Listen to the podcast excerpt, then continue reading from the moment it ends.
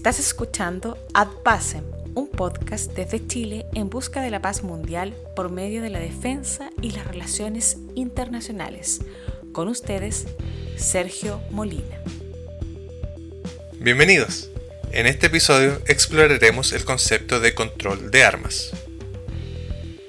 Primero, comenzaremos definiendo el control de armas como las restricciones internacionales impuestas al desarrollo, producción, almacenamiento, proliferación y uso de armas pequeñas, armas convencionales y armas de destrucción masiva mediante el uso de la diplomacia. Es similar a las políticas de desarme en cuanto a que es una estrategia defensiva en principio, pero se diferencia de ella en que busca la estabilidad en un contexto global a través de un armamento controlado en base a la transparencia y equidad. La aplicación de las restricciones es principalmente voluntaria, ya que son comúnmente parte de acuerdos internacionales, aunque en ocasiones puede ser parte de un esfuerzo de uno o más países que tratan de imponer ciertas limitaciones en un país sin su consentimiento. Aunque el concepto se remonta a la antigua Grecia, solo ganó notoriedad después de la invención de las armas de fuego, que marcó un punto de inflexión por su capacidad destructiva. La llegada de la revolución industrial, que mecanizó la guerra e hizo que la producción de armas de fuego alcanzara nuevos niveles de destrucción, hizo que los líderes mundiales del siglo XIX vieran la necesidad de establecer límites. Luego, tras ver la devastación provocada por la Primera Guerra Mundial, los líderes entendieron que las medidas anteriores habían sido insuficientes y adoptaron nuevos protocolos como la prohibición de las armas químicas.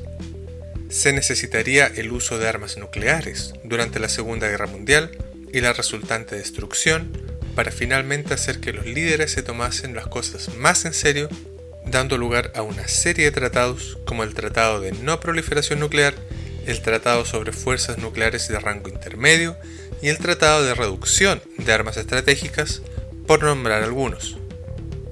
Este tipo de tratados se aceptan comúnmente con el fin de fomentar un clima más propicio para la paz, al evitar la propagación de tecnología militar que podría ser demasiado destructiva, dando la seguridad a todas las partes de que el medio ambiente y su población civil no serán atacados. Por otro lado, algunos escépticos postulan que principalmente existen como una forma de limitar o reducir los costos de ir a la guerra, manteniéndola como una opción viable al limitar los costos de las armas y su capacidad destructiva. Dado que la mayoría de los tratados de control de armas se basan en el compromiso de los signatarios de seguir cumpliendo con los términos establecidos en ellos, su aplicación ha sido difícil de vez en cuando, y los países que ya no desean acatar los términos tienden a dejarlos después de algún tiempo o tratan de violar los términos en ellos.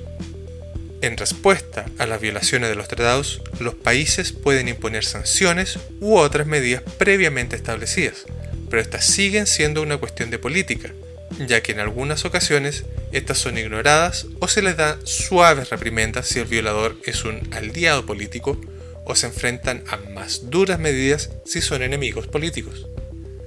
Para tratar de prevenir o disuadir las violaciones, los tratados más nuevos han comenzado a incluir sanciones más estrictas a las violaciones, junto con procesos de verificación más intensos, que se utilizan para determinar si una nación en particular está cumpliendo con los términos del tratado y conlleva la entrega de información por parte de los participantes acompañada de algún tipo de examen in situ por parte de terceros para verificar que dicha información es veraz. Estas medidas pueden parecer demasiado perjudiciales para algunos países, por lo que se ven tentados a abandonar las negociaciones antes de llegar a un acuerdo, o, si finalmente se llega a uno, pueden eventualmente decidir desafiarlo abiertamente o simplemente abandonarlo al poco tiempo. Sin embargo, desafiar abiertamente un acuerdo puede traer consecuencias políticas no deseadas, como el daño a la estatura diplomática de un país en el escenario mundial, lo que sería aún peor si se decide dejar un tratado, ya que además de eso, también liberaría a las otras partes para que sigan adelante con sus planes sin control. El control de armas es una herramienta importante en el conjunto de herramientas diplomáticas, ya que brinda estabilidad al mundo junto con la reducción de costos y limitación de daños, aunque puede ser difícil en algunos casos aceptar el compromiso de transparencia y seguridad requerido. Bueno amigos, ese es el final de este episodio. Gracias por escucharnos.